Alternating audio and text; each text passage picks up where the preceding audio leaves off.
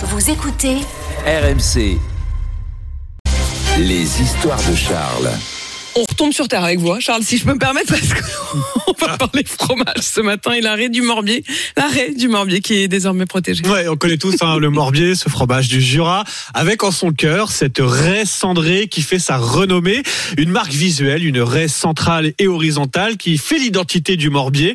Eh bien, le syndicat interprofessionnel du Morbier a obtenu gain de cause. Et oui, c'est une victoire. Son AOP qui protégeait déjà la recette va être élargi à cette raie centrale, trop souvent copiée et plagiée. Alors, ce trait du Morbier n'est pas lié à un processus de moisissure, contrairement à ce que beaucoup Ah bon pensent. non, mais à la présence d'une fine couche de charbon végétal. La tradition remonte au XVIIIe siècle. Il n'est donc plus question aujourd'hui de la copier ou de la plagier. Une victoire pour le syndicat du Morbier qui rappelle, je cite, que cette raie est unique et inimitable.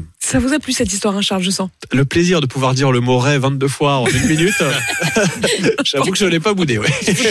Je vous demande pardon, Oui. vraiment, nous sommes sur RMC et RMC Story, tout cela est très digne. Et la- factuel. Et factuel, c'est l'arrêt L'info, l'info, l'info. hein. Toujours de l'info. Il est 6h56.